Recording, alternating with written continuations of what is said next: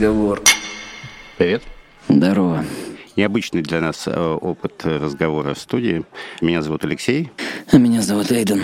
Вот, значит, мы здесь вдвоем собрались, и, во-первых, мы хотим выпивать. Ну, это нормально, как бы, я считаю, что в современном российском городе жить без алкоголя в крови вообще невозможно. Но мы не будем, не будем тупо бухать, мы будем каждый раз пробовать новые напитки, так сказать, дегустировать что-то, что еще до этого, пока в этой студии не пили. Кстати, у нас сегодня хороший напиток.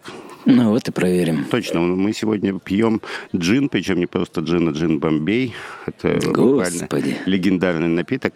Ты знаешь, в каком веке появился джин? Конечно, точно не в текущем. Точно не в текущем. 16 век в Голландии. Господи. А потом перекочевал в Англию, где был, собственно говоря, доработан. И вообще джин – это продукт перегонки, естественно.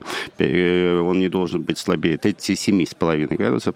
Вот, и в него добавляют очень много разных трав. А то, за что его называют, как это, елочным напитком, это можжевельник, можжевеловые ягоды. Ну, в общем, у нас сегодня как раз джин в чистом виде, немного в коктейле. Коктейль, правда, банальный, джин-тоник.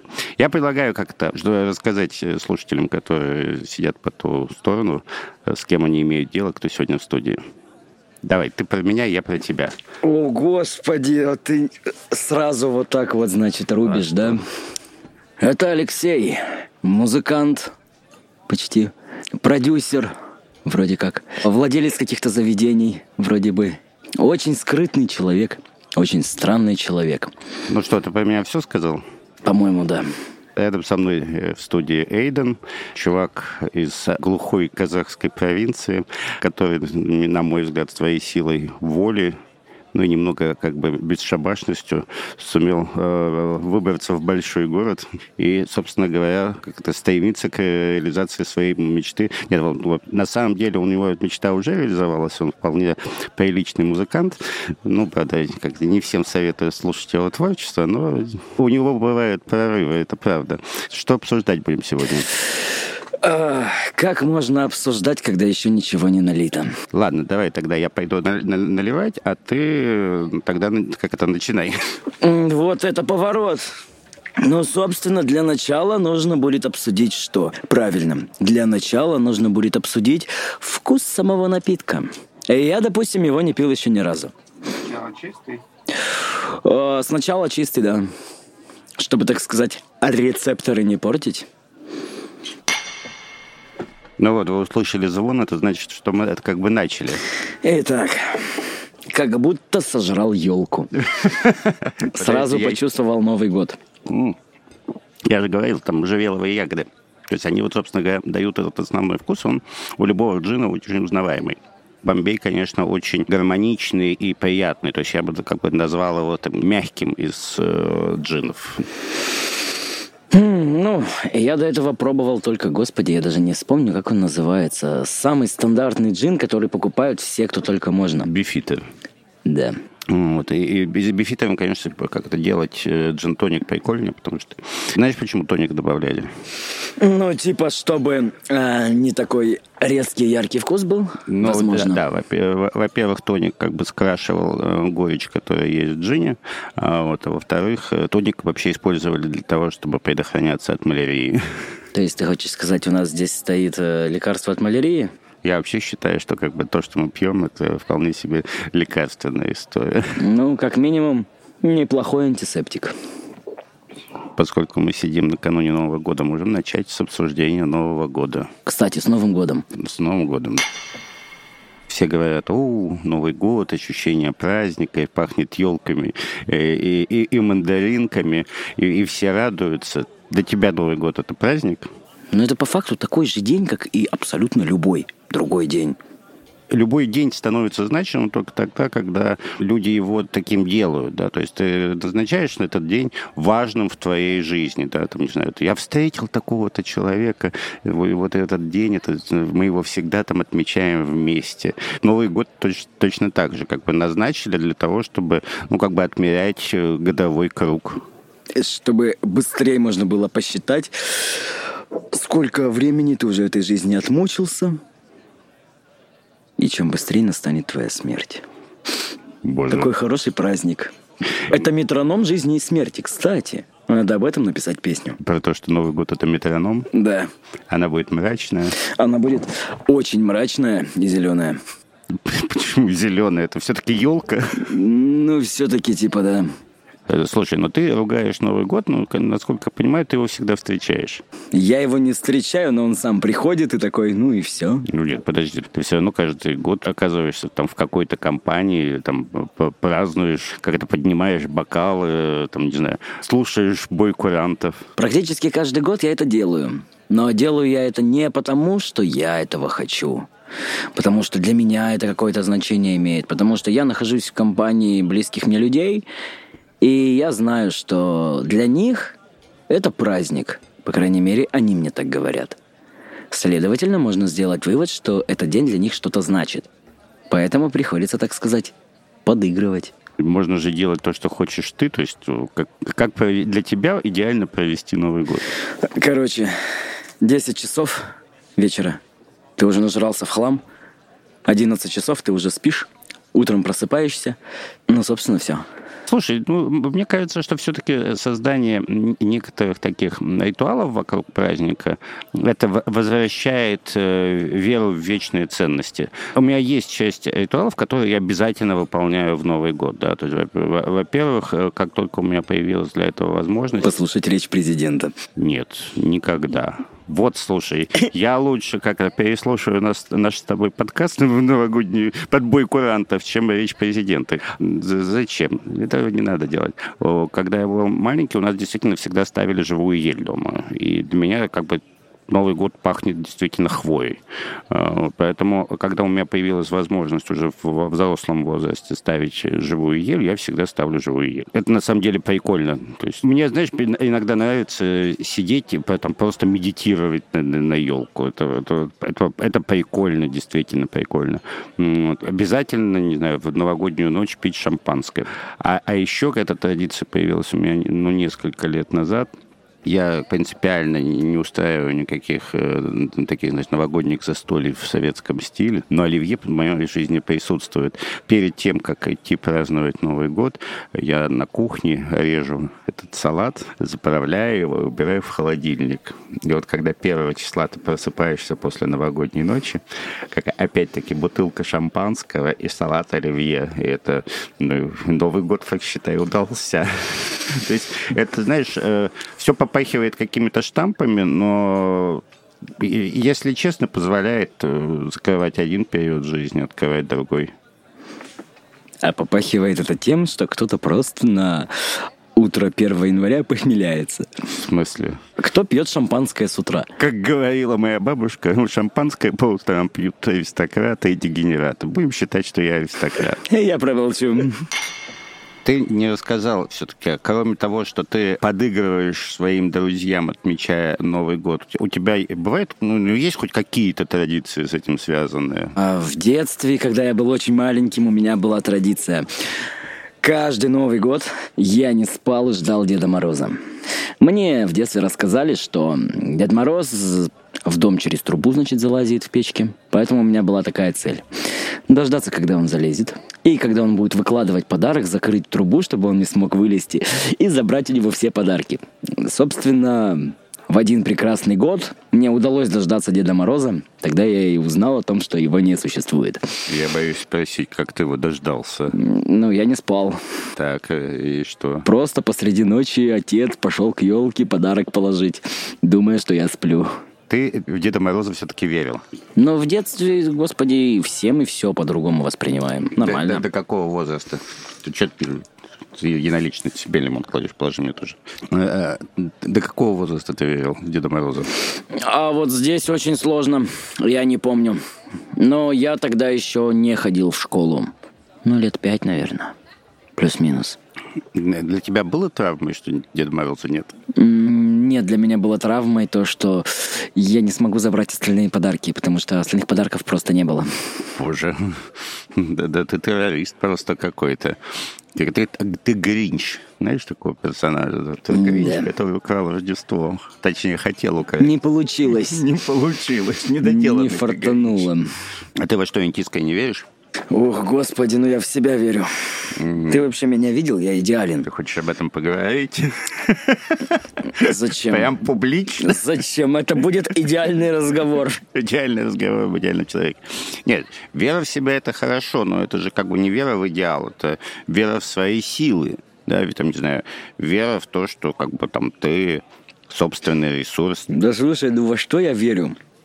Вот скажи мне, во что может верить нормальный человек? А ненормальный человек во что может верить? Ну, ну, часть как бы твоих ценностей. То есть, Я понял, во что я верю. так, Я верю в то, что все закончится. то есть ты веришь в смерть. Нет, я верю в то, что все закончится. Это значит, что не будет ничего. Когда-то. Ну, то есть вечный хаос. Вечный хаос. Везде. Всегда. А э, тебя это не пугает? А должно? Ну, ты знаешь, э, у меня э, не- несколько таких детских страхов есть, э, вот, которые я, я очень хорошо помню, когда я их осознал.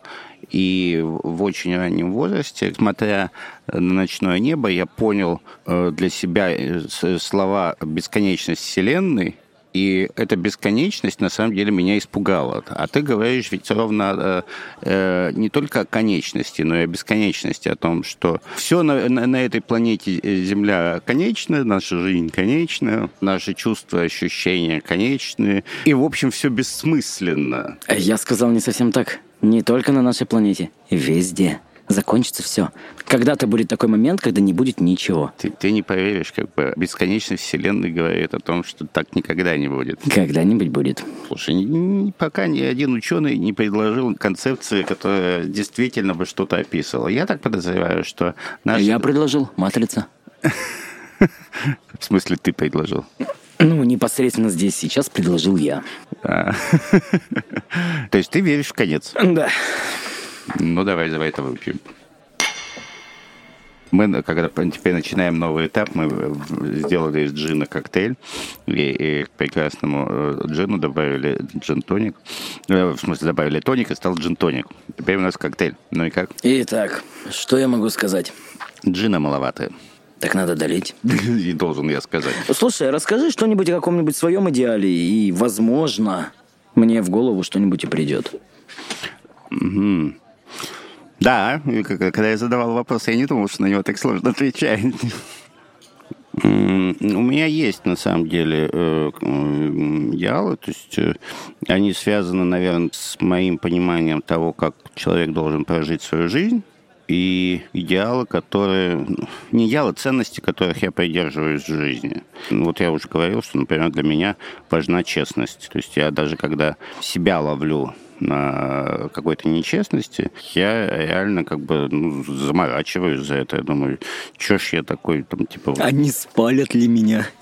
Э, не, не в этом дело. Я э, являюсь э, работником отрасли рекламы и пиар, причем не в первом поколении. Это, это, это, кстати, отдельная история. Поэтому обманывать ты должен уметь профессионально. Да, ну вот, и прикинь, как бы я действительно в этой профессии не, не первый. У моего деда было рекламное агентство фактически в начале э, 20 века, в 30-х, 40-х годах. Это реклама в газетах? Ну да, это была в том числе реклама в газетах, но это была, он был в эмиграции, это было рекламное агентство в Шанхае, в, в- в Китае. Вот. Но тем не менее, как бы, то есть, при- прикинь, как бы, благодаря этому я могу говорить, что, чуваки, я как бы рекламист в третьем поколении. В общем, я считаю, это как-то прикольно. А, Но э, в какой-то момент я переосмыслил вообще роль э, пиара, потому что когда я начинал, я считал, что можно там, добиться э, путем манипуляции от людей там, практически э, всего чего угодно. То есть вопрос просто вложенных ресурсов.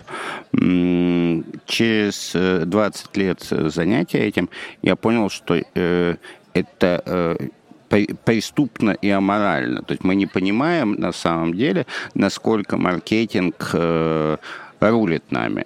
Да, то есть э, э, общество потребления построено на то, что мы бесконечно тратим деньги э, на вещи, которые нам принципиально не нужны. Ты сказал, что то, что нам предлагают, по сути, ну, практически все это нам не нужно. А что нам нужно?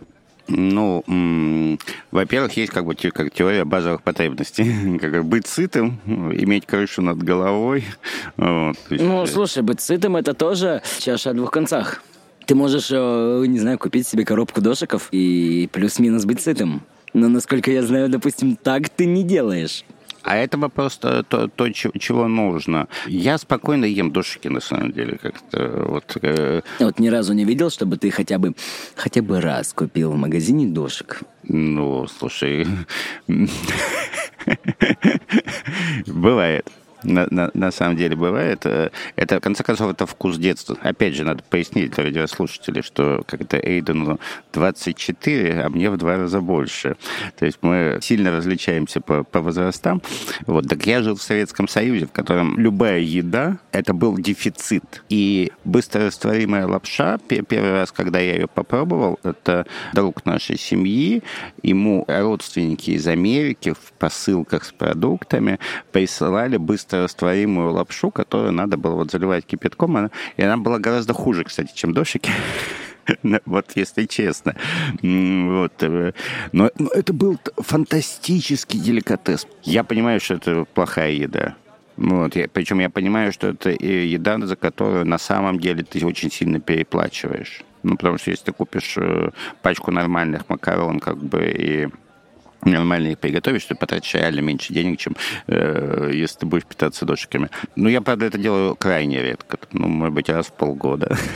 Ну что ж, тогда следующее наше собрание на студии мы проведем с чайником и душиком. Я подожди, мы, мы договаривались бухать, а не есть всякую гадость. Ну вот, получится так, что на один выпуск, ну, ну тут, слушай, два варианта. Либо мы на один выпуск меняем концепцию, либо мы запускаем второй проект, где во время подкаста ты будешь пробовать всякую дичь. Нет, слушай, подожди, есть другой вариант, поскольку дошик это все-таки там китайская, э, китайский бренд, китайская еда, да, можно встретить этот выпуск с китайской водкой. Ну, кстати, она не такая уж и мерзкая китайская водка. Больше гадости я в жизни не пил. Она сладкая такая. Да, значит, я ее пил, да, значит, это была она нормальная. Вот так, дорогие радиослушатели, как у нас рождается Радиослушатели, кон- да, да. концепция следующих выпусков.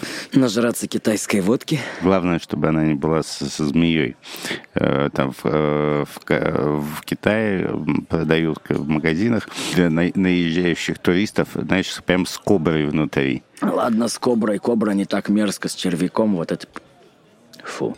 Э, ну да, пояснить, да, то есть у нас был выбор пить на сегодня мискаль, а э, известная марка мискаля продается с червяком внутри. Эйден труханул. Начнем с того, что не труханул. Просто они не умеют готовить... А это что, текила же была? Ну, мискаль, да, это вариант текилы. Они не умеют готовить текилу. Они приготовили ее настолько плохо, что в ней завелся червяк. Что даже червяк от нее умер, на самом деле. Это червяк, который жрет агаву, на самом деле. Кого жрет? Агаву. Короче, они настояли на червяке текилу. Вот пусть сами и пьют. Слушай, я э, в своей жизни съел, ну, наверное, трех таких червяков. Господи. Что, я упал в твоих глазах? За это мы даже чокаться не будем. За червяков? Подожди, ты сказал, что ты веришь в конечность всего. Да. Вот, а что тогда за это пить-то? Зачем? Ну, ну, ну, умерли червяки. Как я и говорю, мы за это не будем пить. Вполне логично, какой разговор, который начался с алкоголя, продолжается с обсуждения того, что будем пить в другой раз. Уже два варианта есть. Ты знаешь, я в известной степени завидую как бы, там, тебе и твоему поколению, потому что вы живете гораздо более свободно, чем нас этому учили. Да? То есть классическая культура, она построена на множестве ограничений. Нельзя там чавкать за столом, нельзя вот так? Да, вот так именно, да. Э, нельзя жрать во время, ну, в смысле, не пить во время подкаста. Господи. Э, как-то ты должен уметь там танцевать какие-то танцы во время выхода в свет. Ты должен есть ножом и вилкой. Их такое катастрофическое количество, но это была как бы определенного рода культура. Она, она до сих пор сохраняется, кстати традиционное общество это все поддерживает. Но мне кажется, что современная молодежь, все эти ограничения блестяще не понимает и не принимает. Ну, слушай, любое ограничение и принятие или не принятие его человеком, ну, это собственный выбор самого человека. К сожалению, это сейчас только так стало, то есть выбором человека. Пользоваться ножом и вилкой я, по-моему, научился раньше, чем читать. Когда у тебя всегда они лежат, ну, как бы я до сих пор, знаешь, как это... Э... В общем, куда бы ты ни вышел, у тебя с собой нож и вилка. Да, у меня, э, куда бы я ни пришел, я есть не могу, если у меня нет ножа и вилки. А это вот разговор о Новом Годе. Это традиции, которые невозможно э, преодолеть, невозможно перешагнуть. Ты живешь в определенных условиях, и тебе диктуют правила поведения. Ну и смотри. Допустим, это так. Тебе диктуют эти правила. Какое-то время, да. Ты вынужден подчиняться. Ты ребенок. А что дальше? Дальше у тебя своя голова на плечах. И дальше уже ты решаешь, подчиняться этим правилам или нет. Пытаться ли эти правила кому-то дальше внушать или нет. Разве не так? Ну, давай. Я предлагаю когда. По второму тосту за что? Э, за то, чтобы тот человек, который нас сейчас слышит, Бухал не так много. Как мы? Да. Слушай, я считаю, что... Мы вообще не пьем. У нас в бокалах сок. Но, вы знаете, сок лимона... Можжевеловый пере, сок. Перемешанный с можжевеловым соком, это вообще э, чрезвычайно хорошо. Давай поговорим о чем-нибудь несерьезном. Например? Э, ты же игроман. А, не совсем так. так. Я геймер. Ты кто? А я человек, который энное количество времени, не особо много, проводит за видеоиграми. Мне всегда было интересно, э, зачем люди играют в игры. Ровно за тем же самым, зачем э, люди занимаются чем-то другим, кроме работы. Ладно, работа. Ты, ты человек в физическом теле. Так. Э, и у тебя есть какие-то, не знаю, там потребности гулять, э, развлека... бухать в конце концов, э, заниматься сексом. Ты проводишь часы перед монитором, выпадая из реальной жизни как бы, и бегая за какого-нибудь э, виртуального персонажа. Зачем? Начнем с того, что не за какого-то там виртуального, а это герой, который спасает человечество, в это же время разрушая город. Важный комментарий, да? Ну, просто проходя именно эту часть, я первый раз обратил внимание на то, что то, за что на него постоянно грешат, действительно, сука, так. На, на кого грешат? На Человека-паука. А! У него есть э, его, так скажем, э, недоброжелатель, это директор газеты Daily Bugle, и он постоянно освещает новости о том, что вот Человек-паук сделал то, вот он сделал то, вот он такой плохой. И все такие, нет, это не так, это Я, не насколько так. понимаю, мы сейчас говорим о том, что ты сейчас проходишь игрушку Человек-паук. Ну, собственно, да. Ну, не сейчас, в смысле, не в данный момент, но да. Ну, не в данный момент, как это мы разговариваем. Что тебе дает выпадение из жизни? Это дает мне возможность представить, что я выпал из жизни. Причем здесь я, в прямом я не смысле... могу сказать, что э, я э, как это э, девственен в отношении видеоигр. Я играл в какие-то игрушки, когда-то посвящал этому достаточно много времени. Сколько ты самое дольше проводил за видеоигрой непрерывно? Ой, я не помню, если честно. Ну, наверное, какое-то количество часов, да когда-то там по, в университетские годы, ну, наверное, там часов 6-8 проводил. У меня самый, наверное, длительный, непрерывный сеанс видеоигры. Это я, я сейчас не вспомню, сколько мне было лет. У меня тогда была первая PlayStation, а игра называлась Dino Crisis. Или Dino Crisis, как правильно будет, не факт, не важно, короче. Я и сел, и за один присест, грубо говоря, вот за один игровой сеанс я ее полностью прошел. При этом игра была достаточно сложная, у меня ушло что-то порядка 36 часов на это. То есть ты 36 часов сидел за игрушкой? А, ну, иногда нажимая на паузу, чтобы отойти по делам и чтобы там наложить себе покушать. Ел, естественно, я в то время, когда проходил игру. Я не понимаю, что должно так держать перед экраном игрушки? М, сюжет. А почему люди читают книги? Потому что они думают параллельно с чтением. То есть это ты же не, не читаешь э, просто там погружаясь в текст, ты его анализируешь, выстраивается собственный внутренний диалог с этим материалом, который ты сейчас читаешь. А теперь такой вопрос. Как ты думаешь, думает ли человек в то время, когда он играет в видеоигру? Вспоминая себя за видеоиграми, нет. А теперь вопрос. Если вдруг помнишь, что за игра была, во, во что ты играл? Была такая игра Heroes, герои. Так, и что там нужно было делать? Там на- надо было прыгать, собирать какие-нибудь артефакты и оборонять и брать чужие замки. Ну, собственно, это игра, в которой думать-то особо и не надо. Так.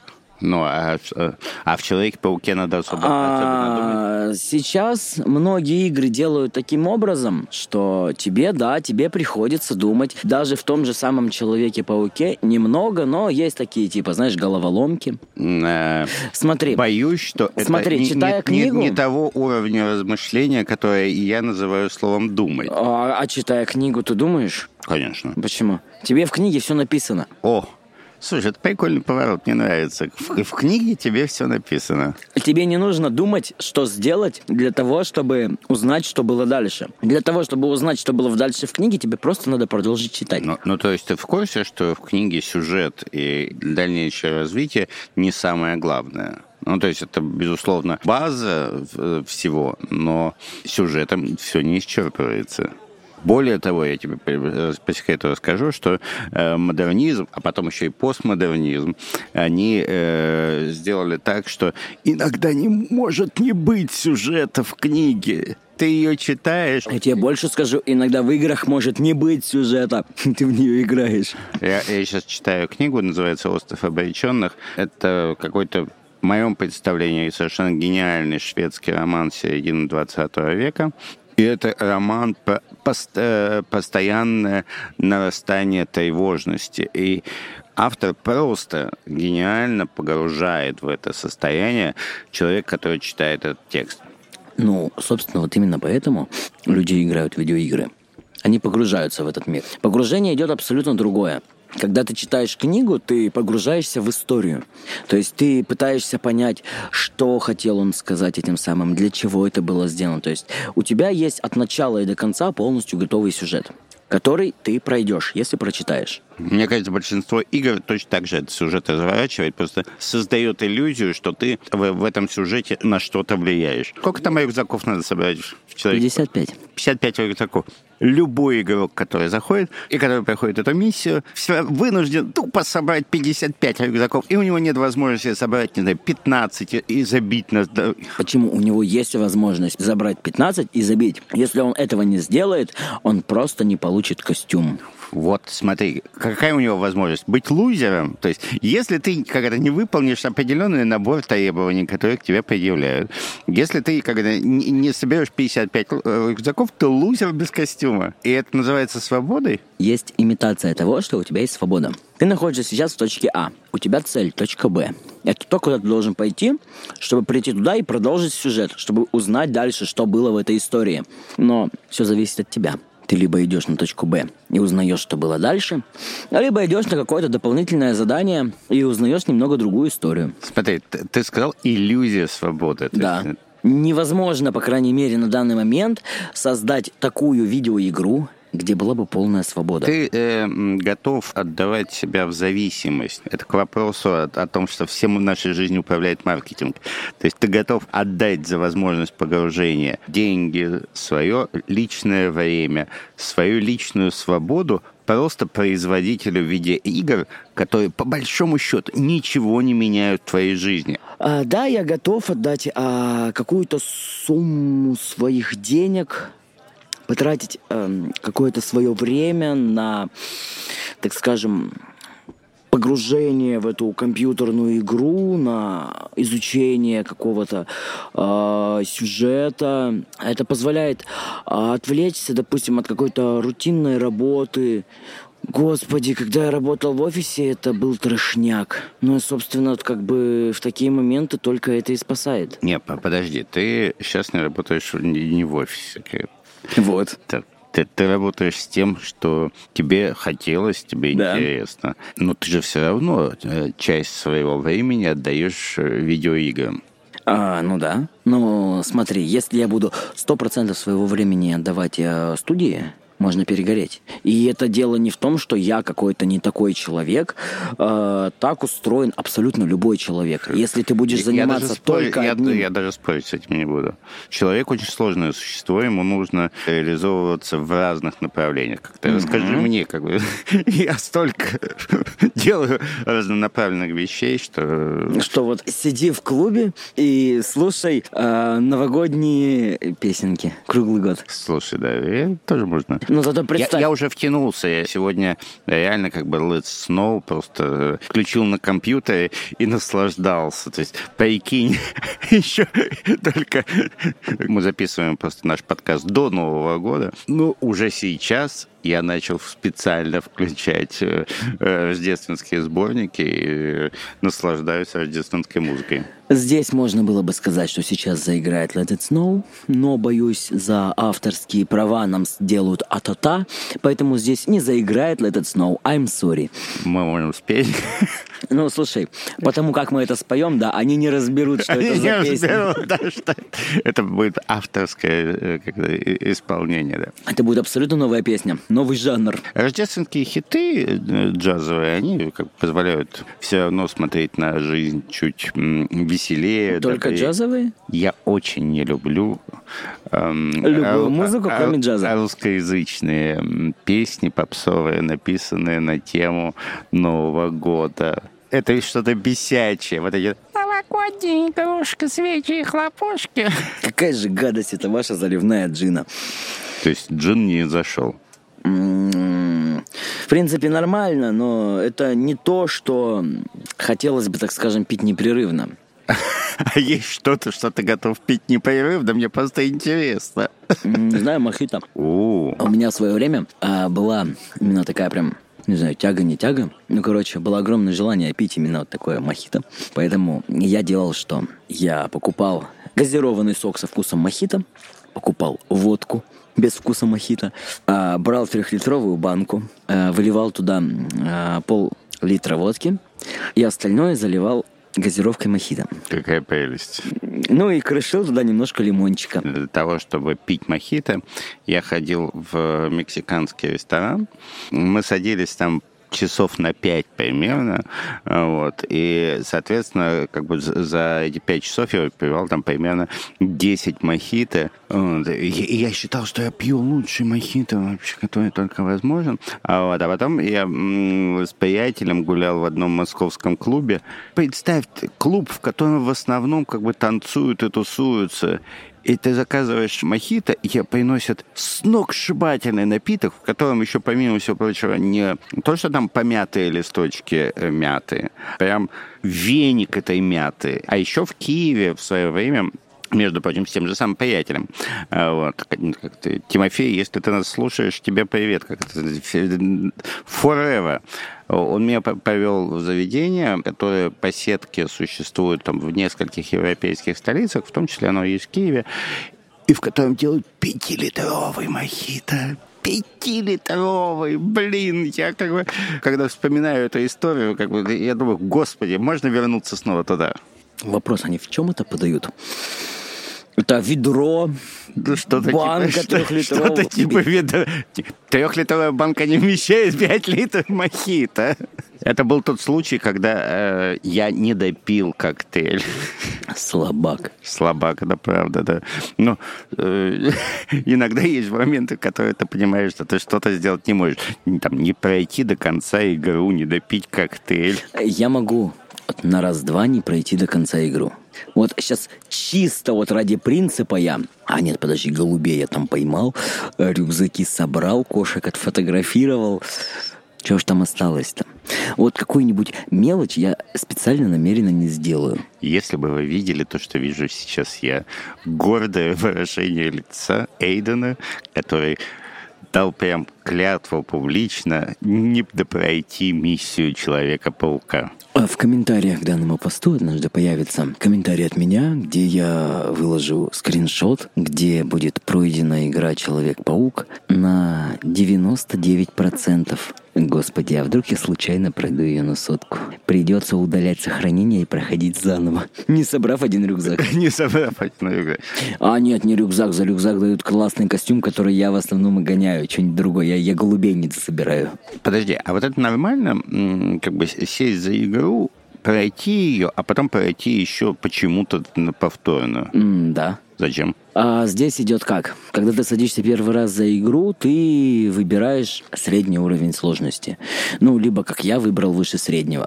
Когда ты ее проходишь, первое, что у тебя появляется, это ощущение того, что «а все, у тебя забрали часть тебя». Вот то, что ты описываешь, э, состояние отняли часть тебя, это же совершенно детское восприятие. Да. Я э, очень хорошо помню, как э, я когда в возрасте 7 лет смотрел какой-нибудь фильм или читал какую-нибудь книжку. И я настолько влюблялся в э, персонажа этой книги, что мне не хотелось э, с ними расставаться. И я был готов это либо пересматривать, либо есть еще вариант сочинять что-то свое с, с их э, частью. Я писал фанфики по черепашкам ниндзя. Расскажи подробнее. Так, это, получается, было до 11 лет, потому что в 11 лет я записал первую песню, а это было до 9-10, когда мне было. Я э, сначала начал пытаться писать какие-то типа стихи, и в один прекрасный момент я взял тетрадку, которую у- нас тогда все было достаточно строго, то есть у тебя для всех предметов а, куплена каждая тетрадка, то есть лишних тетрадок нету. Я вот сейчас не вспомню, с какого предмета я решил, что этому предмету тетрадка будет не нужна, Возможно, там их просто нужно было две, и я решил, что им хватит одной. Я взял эту тетрадку и использовал ее как э, такой, ну, типа комикс-бук. Я рисовал картинки и писал фанфики, то есть свои истории. И, собственно, да, больше всего историй там было про черепашек-ниндзя. Ну, то есть ты буквально творец собственного мира художественного. Не своего, Черепашкиного. Черепашкиного. Меня там не было, я был только как закадровый голос. Вообще в, в том, что сочиняется в детстве, ты всегда как бы занимаешь позицию, ну, не, не знаю, всегда в нашем с тобой случае занимаешь позицию третьего человека, который со стороны описывает то, что происходит. Скажем так, когда я писал фанфики по Человеку-пауку, собственно, да, как видишь, с Человеком-пауком у меня с детства уже есть какая-то такая связь. С детства я смотрел мультики про Человека-паука. Когда я писал фанфики по Человеку-пауку, я их писал от первого лица. То есть ты себя чувствуешь человеком-пауком. А, Вот тут очень сложно. Чувствую ли я себя Человеком-пауком? Нет, я знаю, что я не смогу выпустить паутину, я не смогу полезть по стене. Но ты бы хотел. А почему нет? Это прикольно. Но тут есть один момент. Я отлично понимаю, что это не получится. По крайней мере, то, как это делается в кино. Потому что если вдруг я спрыгну с крыши, зацеплюсь паутиной за, не знаю, карниз какого-нибудь дома, я полечу вниз вместе с этим карнизом. Я не понимаю, как устроена голова человека, который играет Человека-паука и размышляет про карнизы. Э, У меня другой вопрос. Ты когда э, так отдаешься видеоиграм и отдаешься, э, не знаю, там, каким-то э, фантазиям, как ты себя ощущаешь потом в реальном мире? Тебе не сложно общаться с другими людьми по-серьезному? Для меня большую проблему составляет то, что мне очень часто, особенно с малознакомыми мне людьми, сложно общаться не по-серьезному. Сейчас прожую мандаринку. Я думал о том, что надо проживать ее сейчас, потому что это уже как бы за гранью добра и зла. Одно дело чавкать микрофон, другое дело... Погоди. Я профи.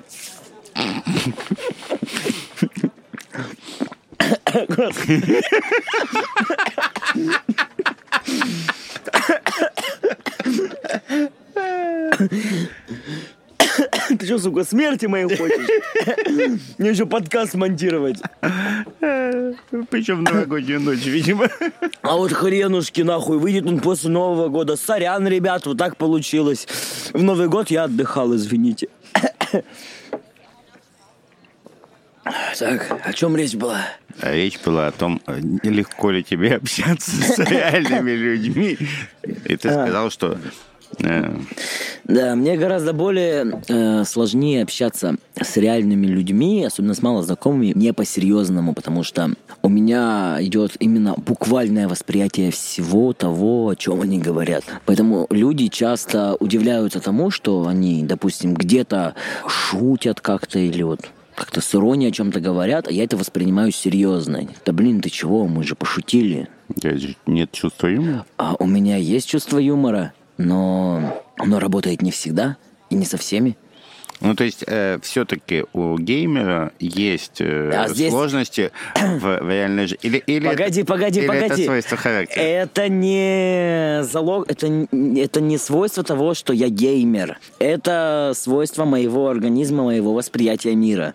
Это не связано с тем, что я играю в видеоигры. Э, Скажем так, несколько лет назад, когда я точно так же играл в видеоигры, но определенных э, проблем с психикой у меня не было, у меня и не было этих проблем. Я абсолютно спокойно мог общаться с любыми людьми на любые темы. Я всегда понимал, когда они э, шутят, когда они говорят серьезно, и мог на это реагировать.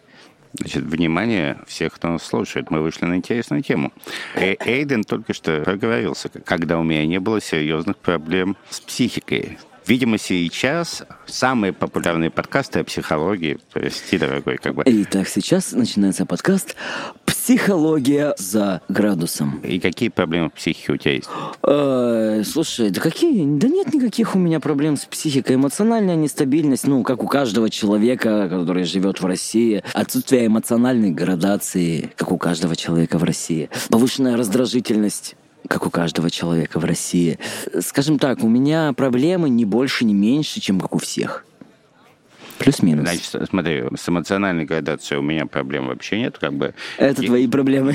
Я человек идеально градуированный, я могу как бы во всем диапазоне эмоций, что называется, и, и работать, и чувствовать. Ну, я же говорю, это уже твои Это проблемы. уже мои проблемы, да. А, то есть проблемы с эмоциональной градацией, она есть, да? У тебя есть проблема с эмоциональной градацией, она у тебя есть. Ну, в смысле эмоциональная градация. Слушай, то- то, что ты говоришь, это не проблема с психикой, но ты же почему-то позиционируешь как проблему с психикой. Ну, хорошо, а проблема с чем это? А что это, если не психика, не психология? А почему это проблема? Ну, это не проблема, по крайней мере, для меня. Ну. Это проблема для окружающих. По крайней мере, так мне говорят. Я наконец начал понимать, почему ты играешь в видеоигры. Почему? Потому что окружающие тебя не всегда понимают. Слушай, на самом деле, да. Но это же странно. Каждый человек устроен иначе, чем другие люди. А И- теперь вспомни самое начало разговора, о чем мы с тобой разговаривали. Ну, возможно, не самое начало, где ты говорил про какие-то, а, так скажем, традиции, моральные устои, которым люди следуют.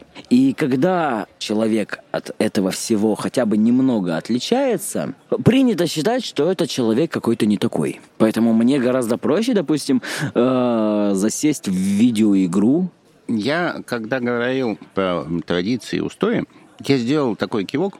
Наверное, завидую молодежи, вы живете свободнее. Вы живете отчасти в плену тех же самых иллюзий. То есть вы находитесь в тех же самых ограничениях, в которых находились мы. То есть в плену чужих ожиданий. Только эти ожидания поменяли форму. То есть раньше для этого надо было там галстук носить, а сейчас тебя все равно ничего не понимают, и, и си- сиди в видеоигре. Слушай, не обязательно. Не обязательно что, сидеть в А, видеоигре? Не обязательно сидеть в видеоигре. Вот ты сидишь в видеоигре, и тебя другие люди не понимают. Скажем так, на деловой беседе вот с кем-нибудь там. То есть вы просто о чем-то разговариваете, вот он тебе рассказывает, допустим, о своей жизни, ты такой, о, слушай, а я вот в игрушки играю. Как воспринят это человек, который в современном мире называет себя серьезным человеком? Господи, ну ты серьезно, в игрушки играешь. Это, это не серьезно. Ты... Нет, ты не серьезно, я не буду с тобой иметь дел.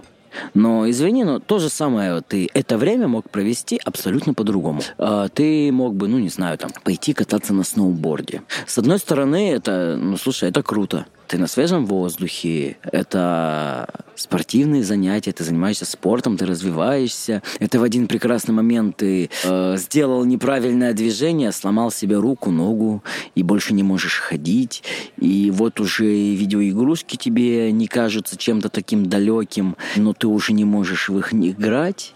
Поэтому здесь дело на самом деле выбор каждого. Мне интересно, ты несколько раз употребил э, слово «круто», а для тебя что круто?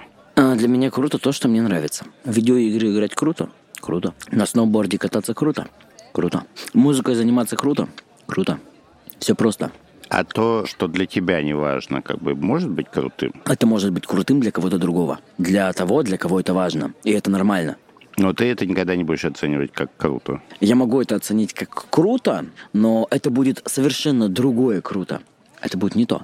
Когда тебе что-то нравится, и ты видишь, допустим, как кто-то в этом делает какие-то успехи, это вызывает у тебя не просто реакцию «да, это круто», это вызывает вот как раз-таки вот, о чем мы с тобой говорили в самом начале, такое, знаешь, мимолетное ощущение праздника. Когда ты видишь, что в том, что тебе нравится, можно делать вот такие вещи. Ну, то есть это азарт или что это? Ну, своего рода, возможно, да. Не факт, конечно, но возможно. Я понимаю, что это за механизм. Я в свое время, когда хотел заниматься наукой, моя подруга стала доктором наук до 30 лет, и я подумал, что я так не смогу никогда, и я ушел из науки, ну, потому что если ты не можешь достигнуть такого уровня, как бы защитить докторскую диссертацию в 28 лет, ну, наверное, как бы тебе даже не, не, не надо пытаться этим заниматься. Твой, э, когда ты видишь результаты других. Когда я вижу результаты других в том, что мне интересно, или просто вижу результаты других? В том, что и тебе интересно, конечно. Если я вижу результаты других в том, что мне интересно, меня это подстегивает. Мне это показывает, что ты энное количество времени занимаешься этим достиг вот этого, вот этого, вот этого, ну ничего, короче, не достиг. А он делает вот это, вот это, вот это, и он достиг вот этого. Тебя это, наоборот, подстегивает сделать что-то еще для того, чтобы лучше сделать. Я, я боюсь тебя спросить как-то, когда ты играешь в игры, тебе, тебе хочется поставить мировой рекорд? А, то есть ты, ты все-таки еще от этого далек? Мне это и не нужно. Я в игру прихожу не для того, чтобы быстро ее пройти. Я в игру прихожу для того, чтобы уйти от того, от чего я к ней пришел. Тебе так не нравится, ну, какую реальная жизнь? В этой реальной жизни я, я, я... все заставляет тебя уставать. Собственно, как и видеоигра. Вот ты устал от реальной жизни, да? Вот тебя все бесит. И что ты делаешь? Ты заходишь в игру, начинаешь играть, играешь, играешь, играешь, играешь. Если тебе было очень плохо, ты можешь там проиграть 10-15 часов. А потом 16-17 час, и ты сидишь и такой, господи, да задолбала меня уже эта игра, я в реальный мир пошел. Выключаешь приставку, идешь в реальный мир. И ты уже не такой озлобленный на него. Я считаю, что мы нашли хорошую тему поговорить о реальном мире, но поговорить надо, мне кажется, под третий бокал. Я думаю, да. Нетрезвый разговор. Вот, к, к слову, э, то, как работает этот ебаный маркетинг. Это, кстати, вообще маркетинг такое зло. И мы вернулись к ебаному маркетингу. К ебаному маркетингу вернулись, потому что... Поскольку у нас 18+, у нас и ненормативная лексика тоже присутствует. Да, которая будет запикиваться следующим звуком. Вы знаете, я, я его записал я, специально, я, чтобы им запикивать я все нормально. Я сейчас видел персонажа из, из ужасного фильма «Один дома». Это, видимо, «Один дома», там шесть, семь или что-то еще. Ну что, э, за маркетинг. За его отсутствие. Мне кажется иногда, когда мы с тобой разговариваем, что ты отрицаешь реальность, что для тебя максимально некомфортно находиться как бы в обычном мире. То есть ты все время уходишь во что-то там, в песню, в игру. А что такое реальный мир? Подожди, смотри. Песня, она реальна? Ну, и игра тоже реальна. Если... И игра тоже реальна. То есть, по факту, и то, и то реально. Не, мне никогда не казалось, что тебе сложно в общении с другими людьми. Ты нуждаешься в этом вообще. Более того, если бы как ты не был так же болтлив, как и я, ты, ты бы не сидел сейчас перед микрофоном. Что, что тебя пугает в этой жизни? Ой, слушай, меня не пугает. Меня немного, допустим, подбешивает то, что э, я сижу в одной соцсети для знакомств, где я ищу людей, девушек, с которыми я буду общаться. В соцсети для знакомств он будет с ними общаться. Именно. Как- какой эфемизм. Мы Именно надеемся. общаться. Ну, ладно, один раз я искал э, девушку, которая приедет ко мне в гости в 3 часа ночи и погладит рубашку. Благо, я ее нашел. Девушку или рубашку. Девушку, которая приехала и погладила мне рубашку. Это самый необычный э, способ использования социальной сети для- на моей памяти. Обычно далеко не за этим в гости из таких сетей приглашают. Ну, так, в общем, понятно, что как это и существует для того, чтобы там секс искать. Так не обязательно. У меня подруга оттуда, которая работает э, в скорой помощи. Слушай, я надеюсь, когда скорая помощь там не понадобится. Ну, слушай, это же жизнь. Бывает всякое. Вот ты проснулся утром, а тебе на твой дом упал метеорит, и все. Бывает М. такое? Бывает. Я не, э, я не помню, честно говоря, ни, ни разу, чтобы на мой дом упал метеорит. Ну, что я могу сказать? Ты очень счастливый, везучий человек. Благо я тоже. А ты э, как те- тебя беспокоят такие вещи? Э, нет. Но многих людей беспокоит. Ну, слушай, этом м- м- многие, м, Ну, как многие я видел люди- в фильмах, ходят в шапочках из фольги. Слушай, многие люди просто боятся умереть. А ты не боишься? Нет? А зачем? Ну, потому что прекратится все то, как ты сейчас воспринимаешь мир.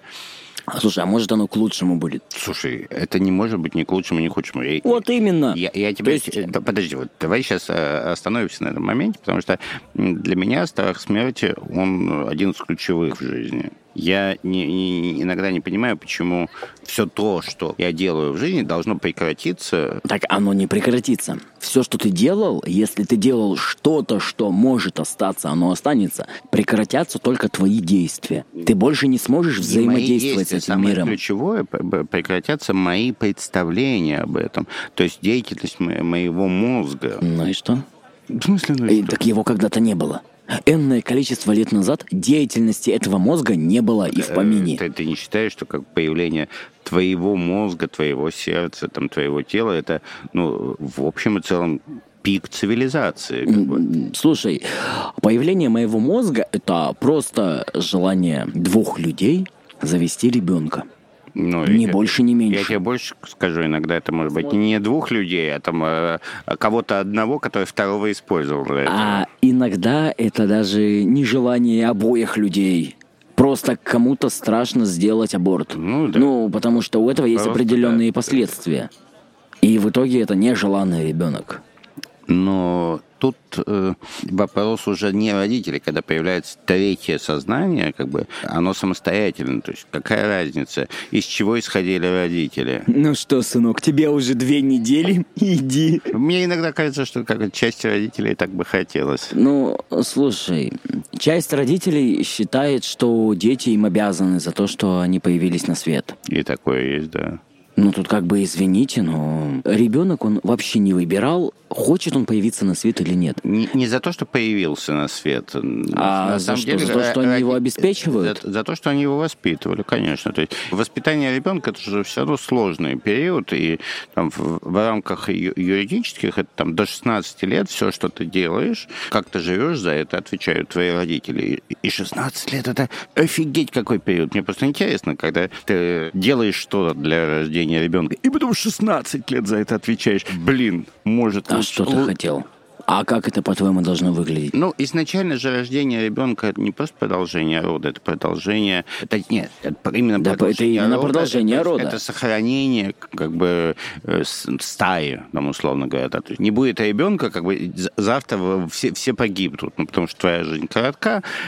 Сейчас э, вот эта взаимная ответственность, да, то есть сначала ты 16 лет вкладываешься в ребенка, а потом ребенок э, в, в твоей старости должен тебя содержать. В моем представлении это какой-то конец цивилизации. Слушай, я тебе больше скажу, а у некоторых это представление идет следующим образом. Вот ты 16 лет содержал ребенка, а потом ребенок всю жизнь должен, блядь, тебя содержать. Есть и такие люди. Ну, я их, конечно, не встречал, ну ладно. Э, Выпьем за то, чтобы таких людей было поменьше. За родителей. За родителей.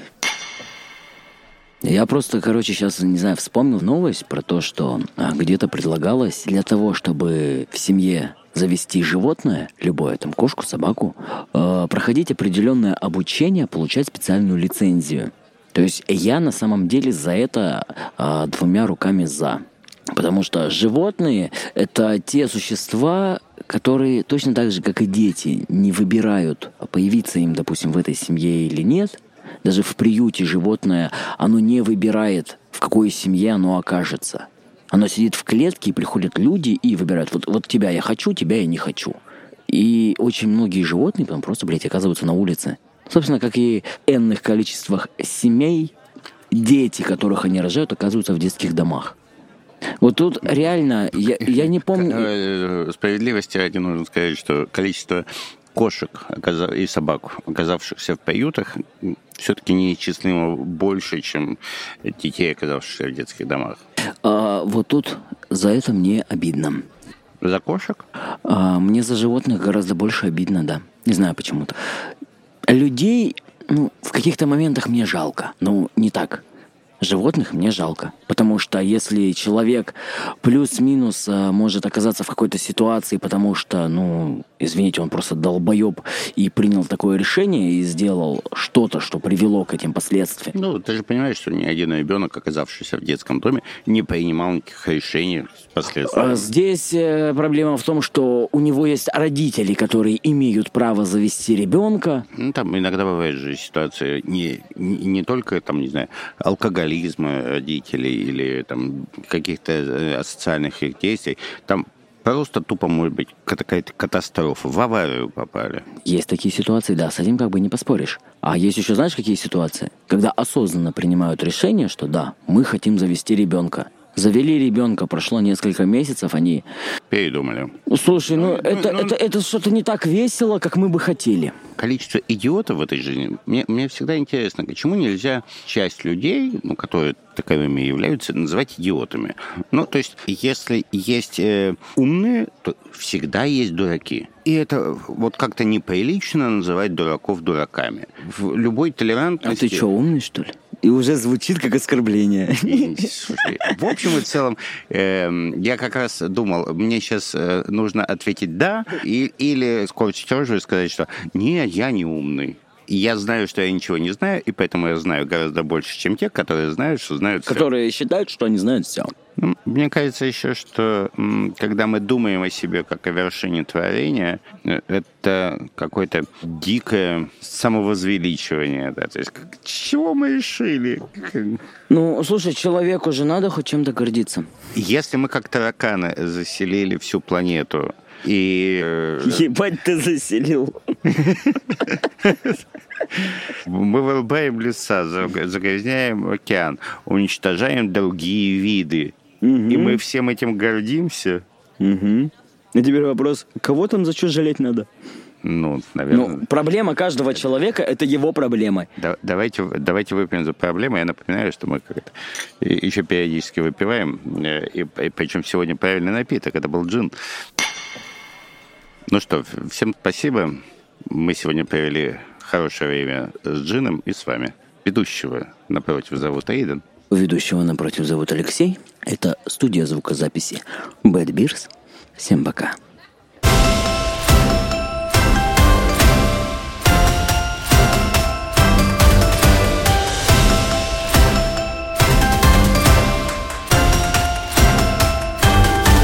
Нетрезвый разговор. Скажем так, у нас сегодня тестовый выпуск, который не факт, что выйдет в сеть. Кстати, еще мандаринку прожую. Можешь пока что-нибудь сказать? Я не могу ничего сказать, ты чавкаешь микрофон.